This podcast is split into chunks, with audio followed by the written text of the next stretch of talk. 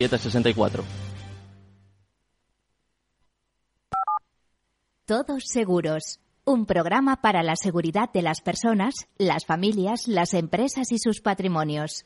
Un programa patrocinado por Mafre, la aseguradora global de confianza.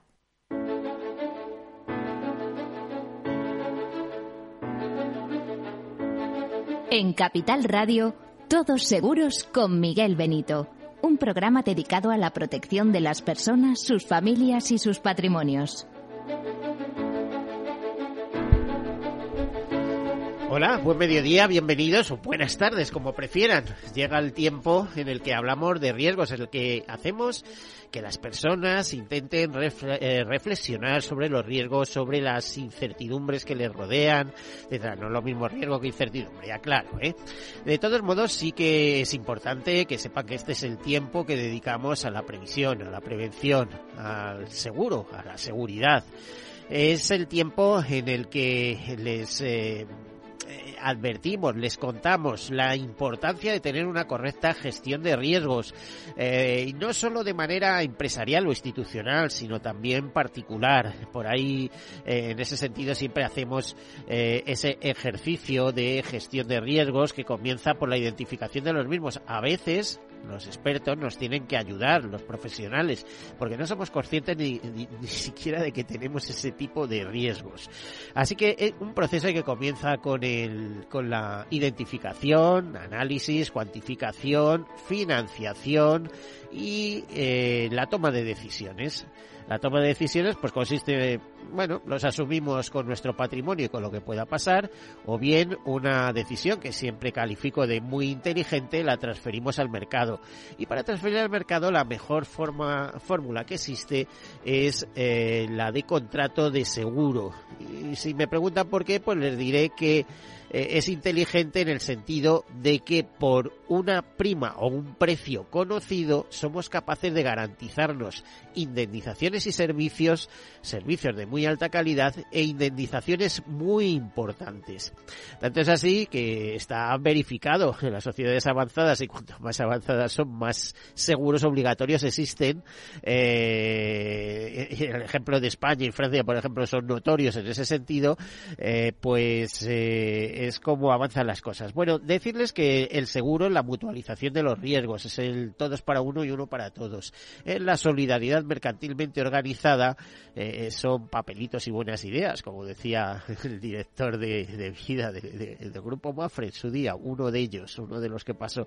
Y eh, en definitiva son una buena idea y resuelven muchas situaciones cada año. Es verdad que el panorama se enturbia últimamente con tanta insurtez y tanta instrucción, con unas facilidades de contratación impresionantes, pero a la hora de eh, resolver los siniestros y demás y las casuísticas, las cosas se están complicando bastante, porque sinceramente, ¿saben ustedes lo que firman en la red cuando acuden a la misma?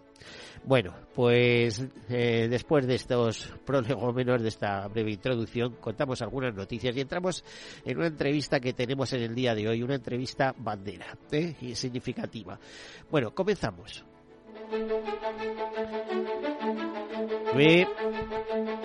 Crédito y Caución prevé que la quiebra de Silicon Valley Bank tenga unos efectos limitados sobre la economía. Dice eh, la economista de Atradius, ya saben que Crédito y Caución es la, o Crédito y Caución Atradius es la denominación que en España tiene esta entidad holandesa, eh, a su vez controlada por el grupo catalán Occidente, eh, ahora diríamos Occident, que es el nuevo nombre, pues dice la economista de Atradius, Dana Bondar, que esperamos que la inquietud se disipe a medida que se restaure la confianza por las medidas de apoyo a la liquidez de la Administración, las garantías implícitas y las evidencias de que el contagio no está afectando a los bancos de importancia sistémicas. La crisis por la desaparición del banco provocará, más allá de estos efectos directos, que el sector financiero se muestre más restrictivo en la concesión de crédito, ya de por sí condicionado por los elevados tipos de interés. Por lo tanto, las empresas se verán obligadas a elegir entre repercutir los nuevos costes financieros en sus precios finales o asumirlos a costa de reducir sus márgenes, lo que mermará su rentabilidad e impactará en su riesgo crediticio. Bueno, y como saben, el Consejo de Ministros aprobó el Real Decreto Ley de Medidas Urgentes para la ampliación de derechos de las pensionistas, de los pensionistas, la reducción de la brecha de género y el establecimiento de un nuevo marco de sostenibilidad del sistema público de pensiones. De esto se ha hablado y se seguirá hablando en el futuro ampliamente. De hecho, el próximo día 4 yo tengo previsto dedicar un especial a analizar eh, esta reforma que les puedo garantizar que será seguida de otras reformas, porque esto no ha parado de reformarse en ningún momento. Principales medidas, pues los ingresos de la seguridad social se refuerzan mediante el incremento gradual de las bases máximas y de las pensiones máximas. Se crea una cuota de solidaridad que se incorpora de forma progresiva para los salarios más altos partiendo de una cuota del 1% en 2025, con un incremento de 0,25 puntos porcentuales al año hasta alcanzar el 6% en 2045. Bueno, fíjense, con, con, la revolución que va a haber en pensiones de aquí a 2045, cómo van a cambiar las cosas. O sea que estas previsiones, pues eso, son previsiones. El mecanismo de equidad intergeneracional se refuerza hasta alcanzar los 1,2 puntos porcentuales en 2029. Este mecanismo sustituye al que se estableció en la reforma de 2013. Para los próximos 20 años se establece un régimen dual de periodo de cómputo. Los trabajadores que se jubilen podrán optar por computar los 29 años de carrera descontando sus dos años con peor cotización o seguir con los 25 últimos años como en la actualidad. El complemento de brecha se subirá en los dos próximos años un 10% adicional al índice de precios al consumo. Las pensiones más bajas, mínimas y no contributivas irán subiendo por encima del resto durante los próximos cuatro años y se incluye en el sistema de seguridad social a los alumnos que realicen prácticas formativas y académicas incluidas en programas de formación. Eso y muchas más cosas. Bueno, vamos a alguna otra nota. Eh, que esto sí les interesa, puesto que en España hay más perros que niños, pues les interesa mucho.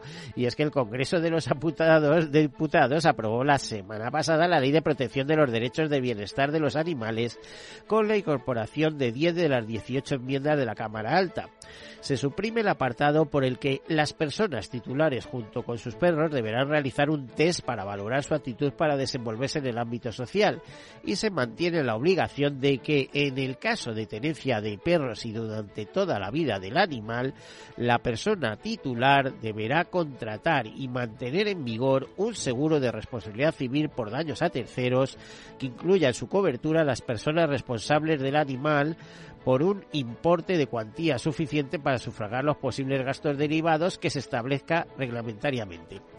A mí me llama muchísimo la atención que se corra tanto con eh, esto, este seguro obligatorio para perros y todavía circulen los patinetes por ahí a 120 y no tengan obligación de asegurarse. Así que a ver si estas cosas van hacia adelante.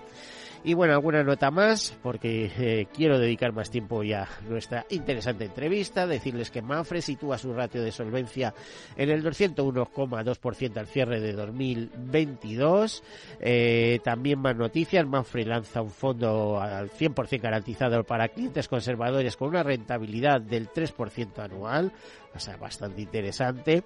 También Mafre lanza un seguro para autocaravanas disponible también para vehículos eléctricos e híbridos enchufables, que el proyecto Bosque Mafre reforesta 5 hectáreas de espacios dañados y compensa 17.000 toneladas de CO2. Ah, vamos también a una advertencia de IOPA, que la Autoridad de Seguros y Pensiones de la Unión Europea, que nos dice que las aseguradoras pueden seguir ofreciendo descuentos en sus primas para atraer y retener a los clientes, pero deben contar con medidas adecuadas de gobernanza y supervisión de los productos para garantizar que los clientes no reciban un trato injusto. Así lo determina IOPA en una declaración de supervisión hecha pública ayer con el objetivo de eliminar las estrategias de fijación de precios que dan lugar a un trato injusto justo de los clientes. Por cierto, al respecto de este tema, decirles que siguen las investigaciones por parte de la Dirección General de Seguros de eh, Herrero Brigantina, eh, donde al parecer y según el diario El País, habría usado sin autorización la marca de Generali para prender un producto de inversión que ofrece una rentabilidad de un 50% en 10 años. Eh, y según dice este diario, al parecer Nord Atlantic Insurance Broker Company, una sociedad leonesa, incluyó documentos dirigidos a clientes a los que ha tenido eh, acceso a este diario el nombre de Generali España. No fue el único nombre, también se, se utilizaron marcas como AXA y Plus Ultra que fueron autorizadas, eh, o sea, perdón, usadas sin autorización en folletos comerciales de Herrero Brigantina. Una de las tres aseguradoras afectadas admite que mantiene desde la semana pasada un intercambio de información con la Dirección General de Seguros y Fondo de Pensiones y el juzgado de instrucción número 4 de Salamanca investiga a su vez una presunta estafa de 40 millones recaudados entre 2021 y 2022 y ha pedido a la Audiencia Nacional que indague la causa. Recordamos que Reo Brigantina emitió un comunicado diciendo que cualquiera que se haga, eh, haga información a este respecto, cualquiera que divulgue esta información puede ser, eh, será denunciado, etcétera, etcétera. No sé por qué, porque son cosas que están circulando por el mundo y lo que hay que hacer es eh, ser más humilde y menos ambicioso, ¿no? Y, y, no prometer lo que a lo mejor no se podía prometer. En fin, allá cada uno. Decirles que el Grupo Pelaya aumenta un 3% sus primas eh, sus ingresos eh, el año pasado fueron de 475,7 millones, casi un 3% superior, y los beneficios se elevaron hasta 2 millones de euros.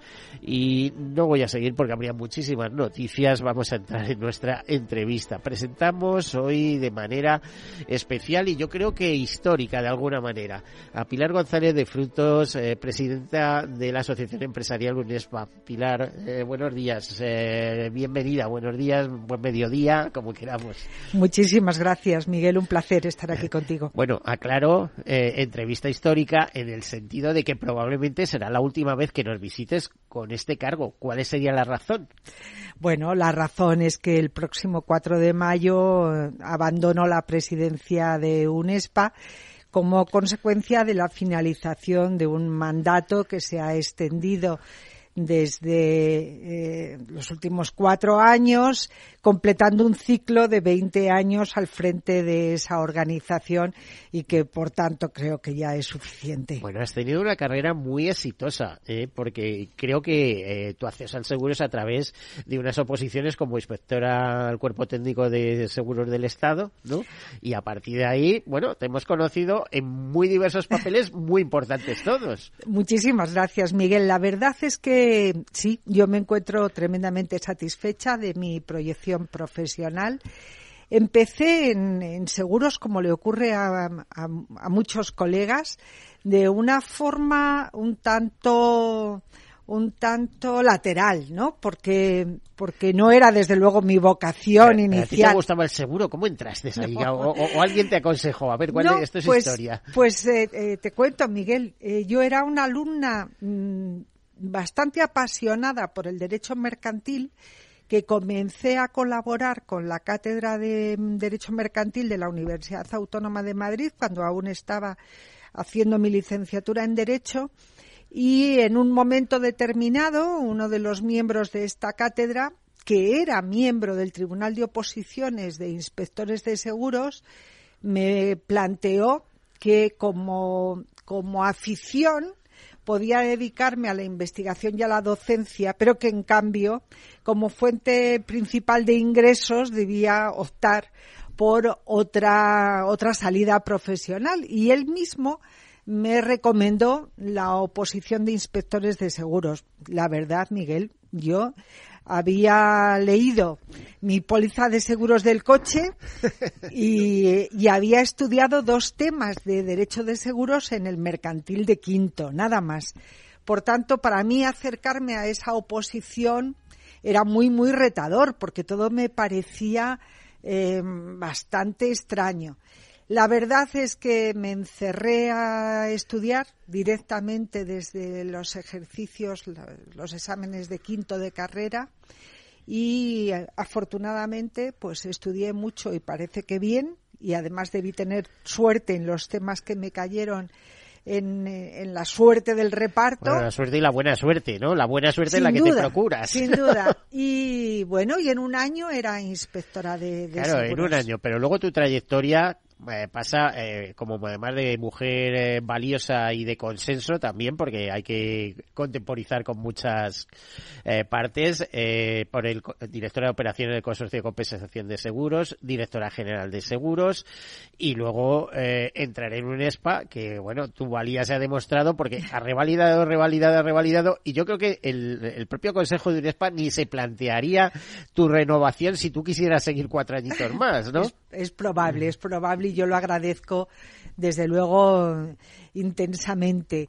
Pero lo cierto es que, bueno, mi, mi edad de jubilación ya llegó y, creo que es un buen momento para dejar nuevas, eh, entrar a nuevas ideas, nuevos usos, eh, aires nuevos donde seguramente toda la profesión va a estar beneficiada de ello. O sea, que como desde aquí, desde luego, eh, mis mejores deseos de éxito para sea quien sea la persona que me sustituya. no tienes idea, no puedes dar una idea. Bueno, estatutariamente eh, le corresponde a los vicepresidentes de la asociación hacer un proceso de definición y de selección y proponer un candidato al comité ejecutivo de UNESPA, algo que estoy convencida realizarán en fechas próximas. Yo deliberadamente me he querido mantener al margen de este proceso porque la responsabilidad claramente les corresponde a ellos. De todos modos, eh, te, iba a señalar una frase de Napoleón que una retirada a tiempo es una victoria. hay que saber decir, bueno, hasta aquí, ¿no? O alguna cosa así. Bueno, eh, me gustaría hacer un repaso de estos 20 años eh, tuyos, pero eh, vamos a lo más inmediato, a lo más actual. Eh, ¿Qué temas se quedan pendientes o no se han terminado bien? Yo he leído algo en alguna entrevista tuya, muy concretamente, por ejemplo, la reforma, creo que desde la perspectiva de UNESPA, también el vicepresidente de la COE, ha sido una oportunidad perdida. En COE os lo habéis tomado muy mal, tan mal que ni os han consultado, ni se ha consensuado, ni nada. Por eso digo que esta reforma me temo, me temo que en función del gobierno que tener eh, los pasos cortos, ¿no? Entonces, eh, va a ser la reforma de la siguiente reforma, que vendrá la siguiente reforma, etcétera, ¿no? Eh, ¿Qué, qué, te queda pendiente o, pues qué has visto como grandes aciertos últimamente? Luego hacemos repaso un poquito de los años anteriores. Perfecto. No, yo sinceramente creo que nuestro sistema de pensiones, y cuando digo sistema me refiero a las pensiones públicas y las complementarias necesita de un sólido análisis eh, económico y financiero para efectivamente dotar a todo el sistema de sostenibilidad a medio y largo plazo. En ese, en ese sentido, creo que es una oportunidad perdida el actual proceso de reforma de todo el, sistema. Una oportunidad perdida en relación con las pensiones públicas porque se ha hecho recaer solo en el capítulo de los ingresos la apuesta por esa sostenibilidad que, de acuerdo con la opinión unánime de los especialistas en pensiones, es dudosa a medio plazo, esa, eh, esa apuesta porque no vaya a ser necesario incorporar los mecanismos automáticos de ajuste que se han pactado con la Unión Europea ya establece una diferencia de criterio evidente entre los cálculos del Ministerio y los cálculos que realizan unánimemente todos los profesionales expertos en pensiones, va a perjudicar a medio plazo a las generaciones que todavía están más lejos de llegar a la jubilación y sobre todo a aquellos profesionales que tienen hoy un determinado nivel de renta más alto, a estos les castiga especialmente y desde luego en el lado de las complementarias yo creo que esa mm, apuesta que se hizo inicialmente por uh, poner el análisis político sobre los sistemas de pensiones de empleo era una apuesta política muy bien valorada, pero se quedó en la intención, en la práctica. Eh, creo que no ha ayudado para ello y, en cambio, ha perjudicado la evolución de los sistemas individuales de pensiones complementarias. Han contado, eh, por ejemplo, eh, con expertas como tú, en, en, esa doble faceta de COE o vicepresidente de COE y de UNESPA. Eh, es decir, el gobierno ha consultado con UNESPA si esto podría venir, eh, lo digo como expertos en seguros y pensiones. ¿no? UNESPA no tiene que consultar nada, pero bueno, por conocimiento pues y, por, y comparativamente con lo que hay en Europa y en otros países avanzados, decir, oye, ¿cuál es el sistema que.? Pues la verdad es que eh, creo que se han producido dos errores estratégicos. Uno es el fraccionar la reforma del sistema en, capítulos, de tal manera que claro, dejar para el último capítulo la financiación es más doloroso, porque es, es, evidente que no era posible el acuerdo, ¿no? Al menos con todas las partes. Y por otra parte, eh, ni COE ni UNESPA han estado recibiendo información mm, de, ni de consulta ni tampoco la información necesaria para hacer nuestras evaluaciones en momentos oportunos. Pues con estas palabras nos quedamos, hacemos una breve pausa y enseguida continuamos. Hasta ahora.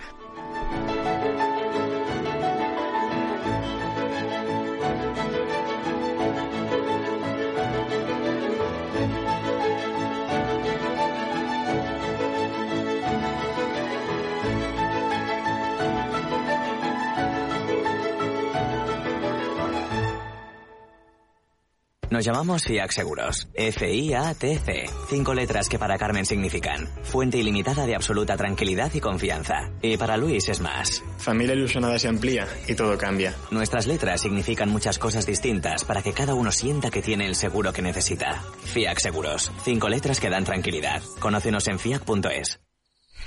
¿Qué opinas del chalet de la playa? ¿Que no es momento de vender? ¿Y qué fondo es mejor para el máster de Laurita y Juan? Ok, ¿y si me pasa algo, qué hacemos con la hipoteca? ¿Con quién hablas? ¿Me dejas dormir? Con nadie. Menos consultar con la almohada y más asesoramiento profesional. AXA Exclusive te ofrece asesoramiento patrimonial y financiero personalizado. Entra en axa.es barra exclusive e infórmate. AXA Exclusive, reinventando el asesoramiento patrimonial y financiero. Renta 4 Gestora celebra el próximo 23 de marzo una nueva edición del Investors Day, un encuentro anual que superó los 2.000 participantes en directo y 6.000 en diferido en la edición pasada y que este año vuelve a ser el referente para todos los inversores. Renta fija, renta variable, megatendencias, inversiones alternativas, perspectivas para 2023, todo contado por nuestros expertos y con vuestras consultas como protagonistas. Te esperamos el 23 de marzo en el Investors Day de Renta 4 Gestora. Reserva ya tu plaza para asistir en directo o a través de internet en renta4gestora.com. Capital Radio, Madrid, 103.2 FM. Miras el móvil. ¿Alguien te ha dado me gusta? ¿No le conoces? ¿Cómo ha llegado a ti? Y ahora una solicitud de mensaje. ¿Qué quiere? La captación de mujeres por redes sociales es una realidad que empieza con un like. Ayúdanos a erradicarlo. Denuncia. Pacto de Estado contra la Violencia de Género. Comunidad de Madrid. Disfruta de la mejor cocina gallega en Montes de Galicia. Todo un clásico moderno en el barrio de Salamanca. Disfruta de la variada dieta atlántica, de las mejores carnes y pescados tratados con respeto y transparencia y regados con una de las mejores bodegas de la zona. En grupo, en familia o en pareja, Montes de Galicia te ofrece el espacio perfecto en cada ocasión. Valor Salud. Tiempo de salud. Su actualidad, sus personas, sus empresas. Todos los viernes a las 10 de la mañana en Capital Radio, con Francisco García Cabello.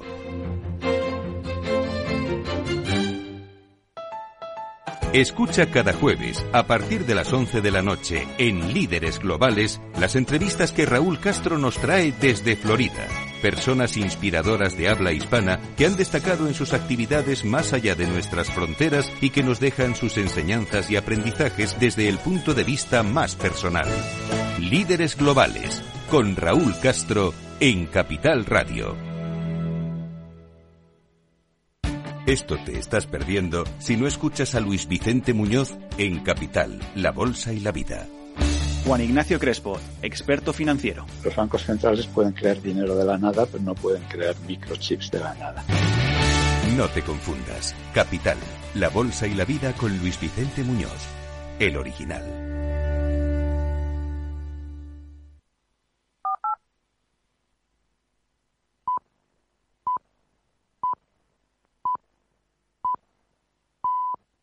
En Capital Radio, todos seguros con Miguel Benito.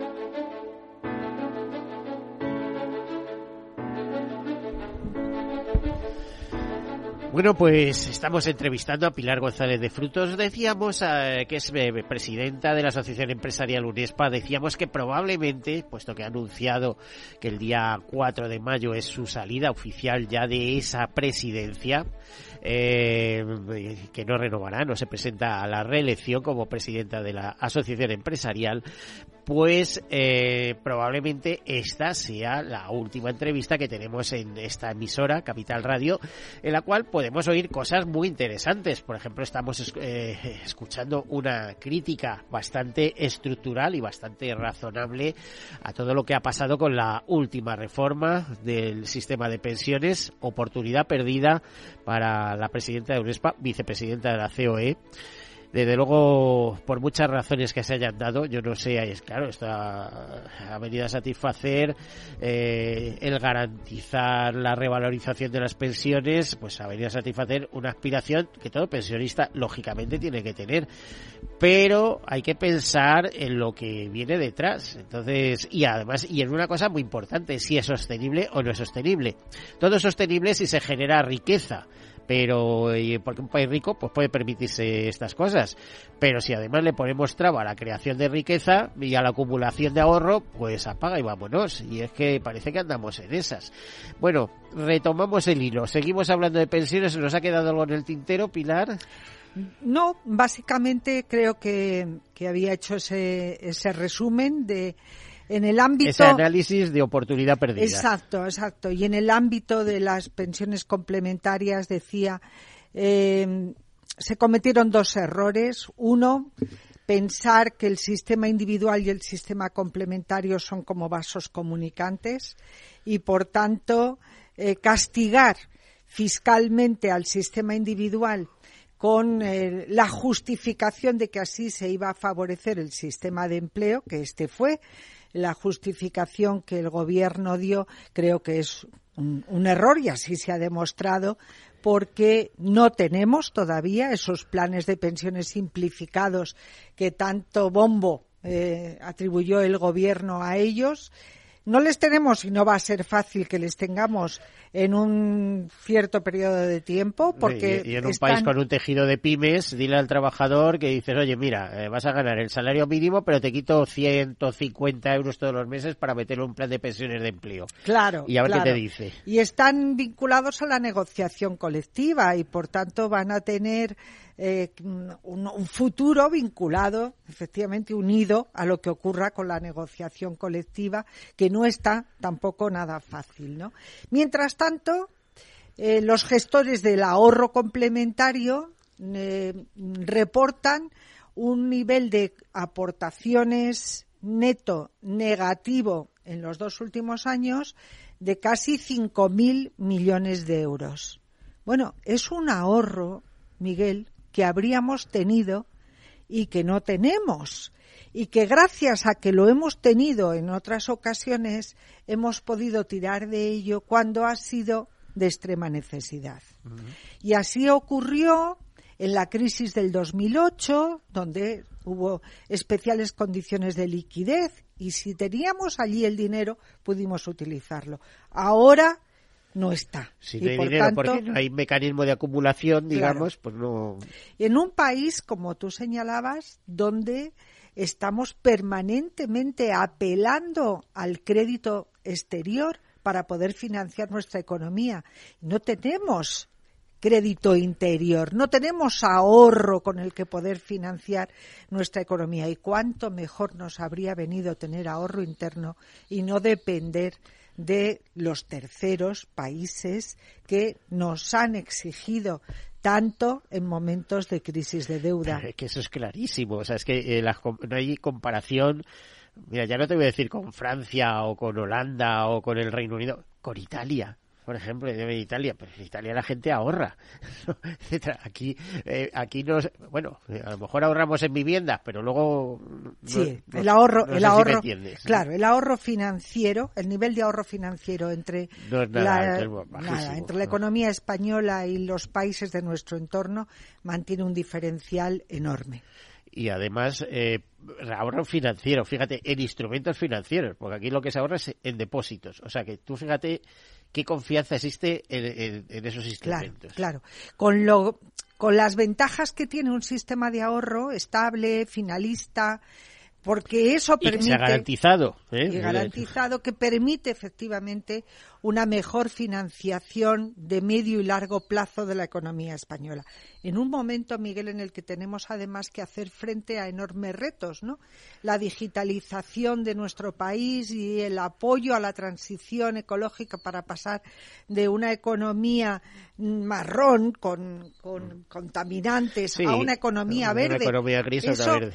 Claro, exige movilizar un volumen de recursos financieros tan inmenso y tan a largo plazo que sería deseable que efectivamente hubiéramos tenido financiación interna necesaria para ello. Mira, has tocado un tema que es muy importante, puesto que toda la sociedad, no solo el seguro, toda la sociedad se está transformando, está en ese camino hacia la digitalización, que todo sea digital, que ojo, que yo eh, hace dos minutos te decía en la pausa, la contratación de, eh, digital de seguros, eh, muy fácil, maravillosa, súper rápida, etcétera, pero cuando vienen los siniestros, vienen los problemas, y eso también es parte del seguro. ¿Cómo la veis en el sector asegurador? Ojo, que creo que es un sector avanzado, que, está entre los seis o ocho sectores más avanzados en cuanto a la digitalización. O sea, tiene una buena marcha en positivo, pero tiene sus peros. Yo pondría puntos suspensivos. Bueno, yo creo, Miguel, que el reto es doble. El reto es efectivamente continuar con un proceso de digitalización que nos permita no descolgarnos de nuevos, eh, de nuevos procesos y de nuevos avances tecnológicos, pero a la vez ser capaces de mantener un contacto personal con aquellos clientes que así lo deseen. Recientemente hicimos un estudio sobre qué es lo que pretenden los clientes cuando se aproximan a una entidad aseguradora y una buena parte de los clientes ponían de manifiesto esto, ¿no? Están dispuestos a utilizar medios digitales para la mayor parte de sus contactos con la aseguradora, pero en algunas situaciones prefieren llamar por teléfono y hablar con una persona a hablar con una máquina, por muy preparada que la máquina esté para entenderles. Pero, pero, sinceramente, no podemos perder el hilo. Tendremos que seguir avanzando en tener datos, tener buenos datos de buena calidad. Eso es imprescindible para el proceso de digitalización tenemos que ser conscientes de que los nuevos clientes, los jóvenes, probablemente sí valoran mucho más el contacto digital que, otras generaciones de clientes que también tenemos en cartera. Y si no queremos quedarnos descolgados de procesos de utilización de inteligencia artificial o del Open Insurance, necesariamente tenemos que concluir este proceso de digitalización en el que tienes toda la razón. El sector asegurador es uno de los más avanzados. ¿Y cómo ves la irrupción de tantísima insurtez? Ya no lo hablo por las trescientas y pico que tiene testadas el Instituto Santa Lucía, etcétera, tal, sino esa irrupción brutal de miles de insurtez en Estados Unidos, también en toda América Latina que está filtrada por insurtez o fintech. Bueno, antes eran fintech, ahora ya empiezan a, utilizar el, específico insurtech. Pero es que en, Europa también hay miles, en Francia, o sea, entre la suma de las francesas, las eh, británicas, las italianas, eh, las de otros países. Pero, pero hay campo, o sea, tanta innovación va a dar para tanto, pero si al final se trata de hacer un contrato. ¿eh? Y además que, te, que sea transparente, porque desgraciadamente me parece que.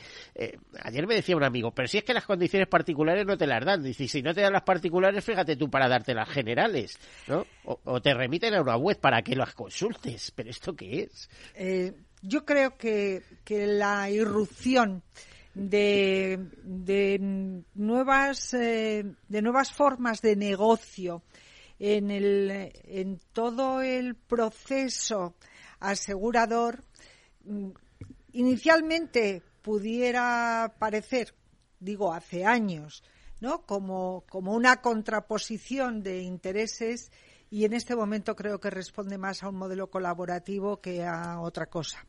Eh, muchas insurtech lo que hacen es buscar un espacio concreto de la cadena de valor y ahí hacer propuestas de mejora y de eficiencia que probablemente solo se pueden hacer desde estructuras no totalmente integradas en un proceso de una, eh, de una operadora eh, incumbente, existente, que tiene todo su carga de estructura, de procesos, etcétera. Es decir, creo que esa combinación de alguien que desde fuera ve dónde podemos mejorar en eficiencia en nuestro proceso productivo y la capacidad de la aseguradora de integrar esa innovación incorporándola a sus productos, sus relaciones con los clientes, creo que no puede ser más que beneficiosa para todos. ¿Cuántas de las iniciativas pueden ser exitosas y cuántas no? Bueno, yo creo que ahí tenemos todos datos estadísticos que ponen de manifiesto que efectivamente una gran parte de esas iniciativas no terminan por llegar a buen puerto pero también es verdad que tenemos grandes logros que han venido de la mano de estas nuevas empresas que encuentran una capacidad de enseñarnos cómo hacer algunas cosas de una manera más eficiente. Eh, ¿Crees que eso ha repercutido en el negocio, o sea, en los crecimientos del negocio, etcétera? Eh, sinceramente creo que todavía no. Creo que este impacto tendrá que llegar poco a poco. Sin duda. Todavía, todavía no podemos atribuir una, una porción de negocio a estas iniciativas, sobre todo, eh, Miguel, porque como te decía antes, no se trata tanto de la creación de una aseguradora nueva que mantenga que, aporte un, gran distintivo en relación con los operadores que ya están en el mercado. No, se trata sobre todo de mejoras en determinados procesos de toda una cadena de valor. Bueno, eh, eh, vamos, eh, nos metemos con esos 20 años de trayectoria, Pilar, al frente de, de, UNESPA. Muy bien. A ver, ¿de qué estás especialmente satisfecha? Yo, yo tengo una cosa muy en, en, la frente y es, pero eso ya lo hiciste cuando estabas en la Dirección General de Seguros, que lo tenías también muy en mente, o por lo menos lo gestaste allí, la memoria social del seguro. Mm. Yo creo que ese es uno de tus grandes logros, ¿no? Pues muchísimas gracias. Desde luego, no sé si es un gran logro, pero desde luego es una tarea de la que me siento me siento muy orgullosa porque em, hemos conseguido, creo, transformar un poco la manera en que contamos a la sociedad los valores añadidos de la actividad aseguradora, algo que sea más comprensible para la sociedad en su conjunto y que pone de manifiesto cuál es el rol que el seguro juega en esta apuesta por las condiciones de mm, desarrollo social y económico de un país. ¿no? Es un buen reto. Hemos invertido muchísimo tiempo en el diseño de de productos específicos con ese, con ese objetivo y sinceramente creo que habrá contribuido en alguna parte a una mejora de la reputación del sector asegurador, sin que desde luego podamos considerar como concluido el proceso. Esto es algo sin fin. Sí, Todo sí. es mejorable y ahí tenemos que continuar insistiendo en ese, en ese papel. ¿Tú crees que en ausencia tuya, que no te vas a marchar nunca de todo, porque ahí vas a estar? Ojo, que hay una cosa que te indico, que es que el seguro en ese sentido es muy mal pagador. Se le suele olvidar, es decir, un directivo se quita de en medio y si te he visto no me acuerdo, ¿eh? Tal- Pero yo creo que tú has marcado impronta, no sé. Nada, muchísimas gracias, Miguel. No, no, estoy, estoy convencida de que sea quien sea, el proyecto tiene tal interés que seguro, seguro, el sector el sector asegurador lo va, lo va a continuar impulsando. Algunas otras cosas concretas, algunos proyectos con los que hemos trabajado mucho, pero creo que hemos conseguido bastante es Voy a referirme a dos en, en concreto. Uno, situar al sector asegurador como un subsector dentro del sector financiero. Creo que esto es eh, también una apuesta que en su día hicimos para no permanecer aislados del resto de los subsectores financieros y, eh, francamente, creo que cada vez estamos más insertos, se nos considera más en este, en este terreno, con las ventajas e inconvenientes que de ello se derivan.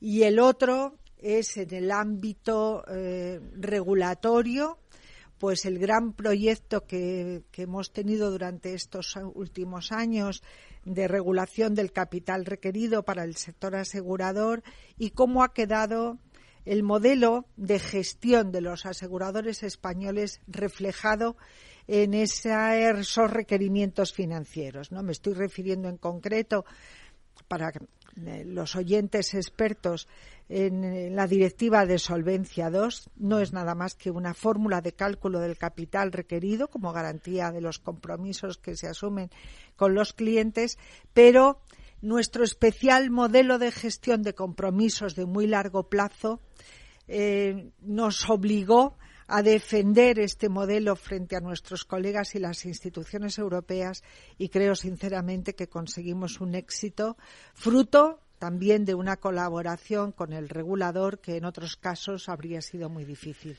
A ver, eh, cuando hablamos de reclamaciones y consultas y las sacamos de la Dirección General de Seguros, ¿qué te parece la nueva figura del defensor financiero sin haber conseguido eh, un defensor asegurador que te acuerdas que proponía se proponía desde UNESPA que además eh, os proponía financiarlo además como la propia patronal eh, nosotros aportamos financiación para que este regulador institucional público eh, se mantenga etcétera y esto no ha sido aceptado y se va a poner en pie de igualdad pues un banco que una aseguradora que otra ¿cómo ves esto?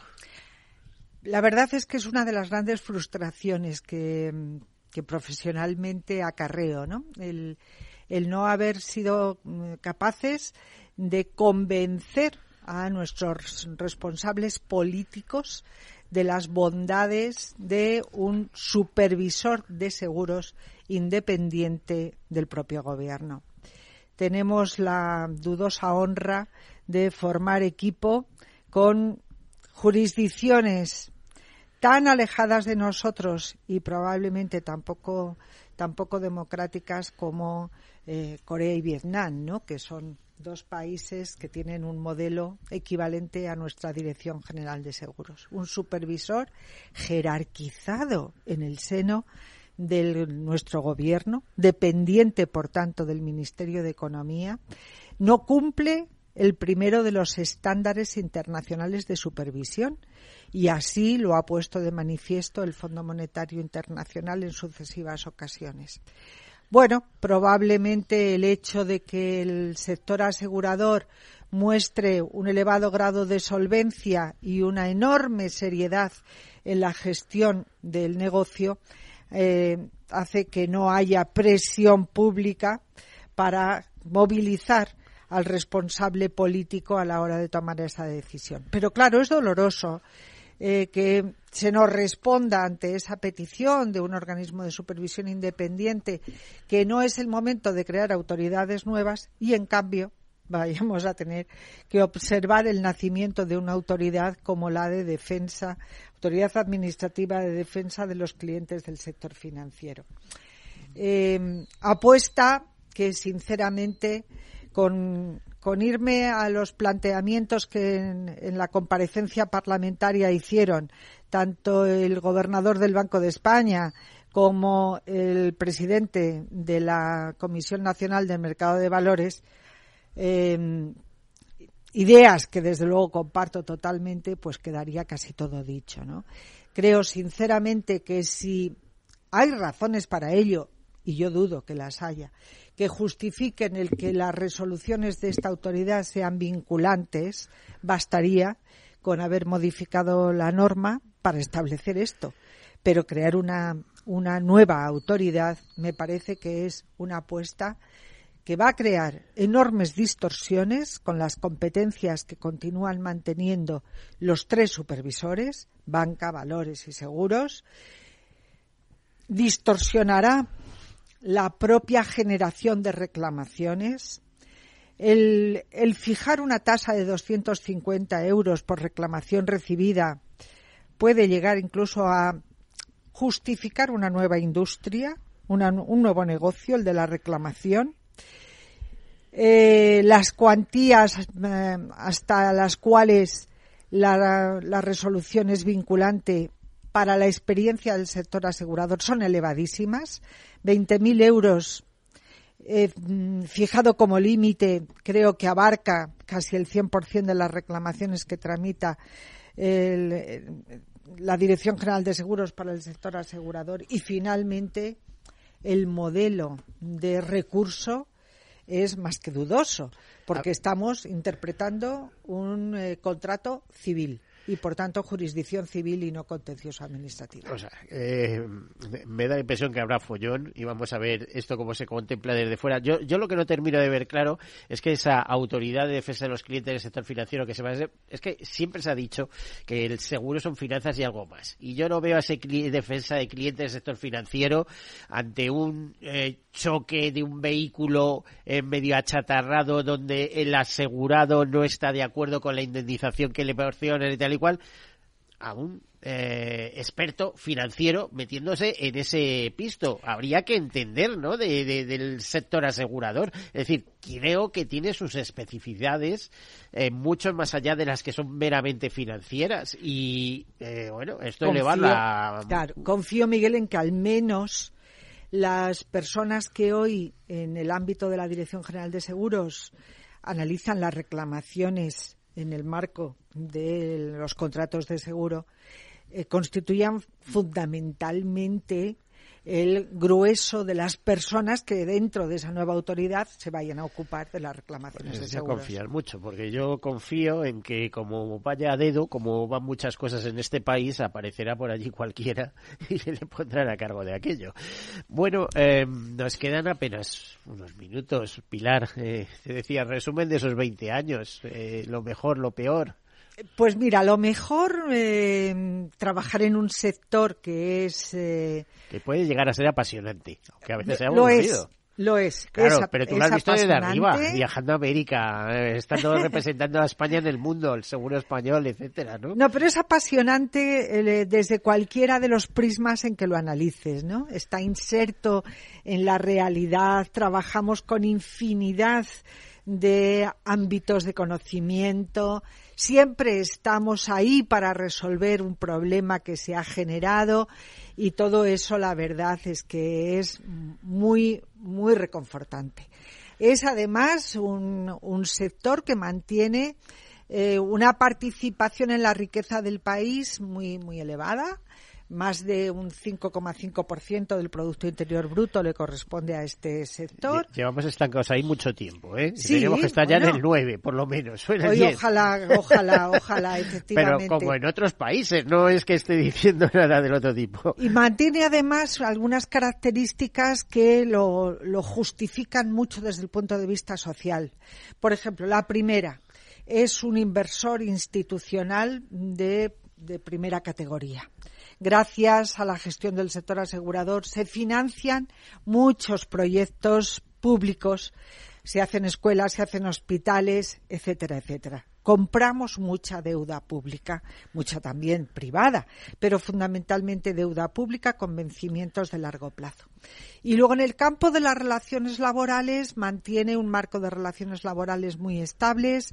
El 97% de la plantilla del sector asegurador es fija. Nuestro porcentaje, por tanto, de temporalidad es muy bajo y somos uno de los sectores que mejor retribuyen a sus trabajadores, con lo cual creo que las condiciones de base son muy buenas.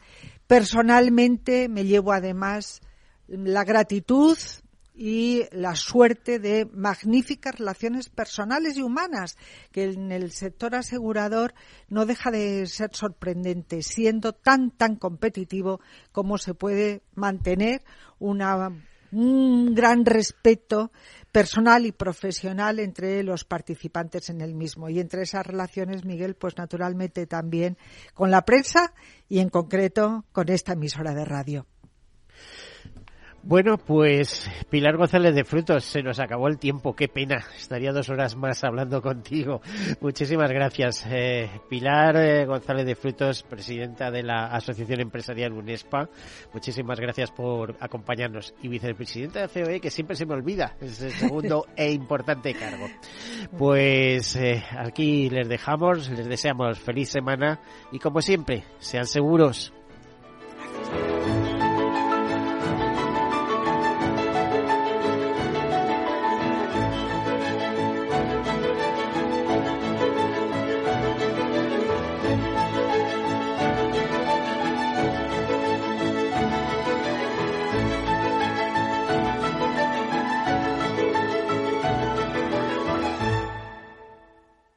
Todos Seguros, un programa patrocinado por Mafre, la aseguradora global de confianza.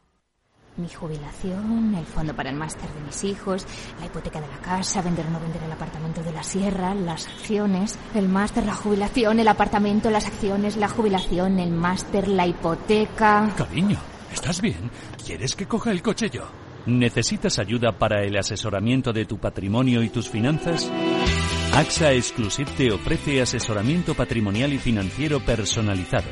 Entra en axa.es barra exclusive e infórmate. AXA Exclusive, reinventando el asesoramiento patrimonial y financiero. Sí, sí quiero. Quiero tener siempre disponible a un buen equipo de abogados. Quiero tener un servicio telefónico de asistencia jurídica ilimitado. Quiero expertos que defiendan mis derechos como consumidor y como ciudadano. Quiero ARAC. ARAC. Lo nuestro es defender lo tuyo. Contáctanos en arac.es en el 992 2095 o consulta a tu mediador. Al mal tiempo, mala helada. El cambio climático lo ha cambiado todo y los riesgos son más y más imprevistos, como las lluvias, las heladas o el pedrisco. Por eso necesitas un buen seguro agrario que garantice tu tranquilidad. Y ahora es el momento de contratar tu seguro de frutales. Agroseguro. Trabaja sobre seguro. Ya no estamos en la era de la información, estamos en la era de la gestión de los datos y de la inteligencia artificial. El tratamiento inteligente de estos datos proporciona un valor enorme a las empresas en sus procesos de negocio. En Piper Lab ayudamos a nuestros clientes a tomar decisiones de negocio basadas en datos. Escúchanos todos los lunes en el espacio de Big Data de Capital, la Bolsa y la Vida. Capital Radio, Madrid, 103.2 FM. Gráficas Naciones. Más de 50 años de experiencia en el sector de las artes gráficas. Apostamos por la última tecnología tanto en impresión offset como en digital y gran formato. Realizamos todo tipo de impresión. Tarjetas de visita, folletos, libros, vinilos, decoración y montaje de stands. Más información en el 91 629 2145 o en gráficasnaciones.es. Disfruta de la mejor cocina gallega en Montes de Galicia. Todo un clásico moderno en el barrio de Salamanca. Disfruta de la variada dieta láctica, de las mejores carnes y pescados tratados con respeto y transparencia y regados con una de las mejores bodegas de la zona. En grupo, en familia o en pareja, Montes de Galicia te ofrece el espacio perfecto en cada ocasión. ¿Sabes cuál es el mejor dial para escuchar Capital Radio? Tu móvil. Ya tienes disponibles las versiones de iOS y Android de Capital Radio. Y si quieres escucharlas en tu coche, lo tienes muy fácil. Empareja el Bluetooth de tu coche con tu móvil o tableta, entra en la app de Capital Radio y ya lo tienes. Escucha Capital Radio en digital. Y si te preguntan qué escuchas, no lo dudes. Capital Radio.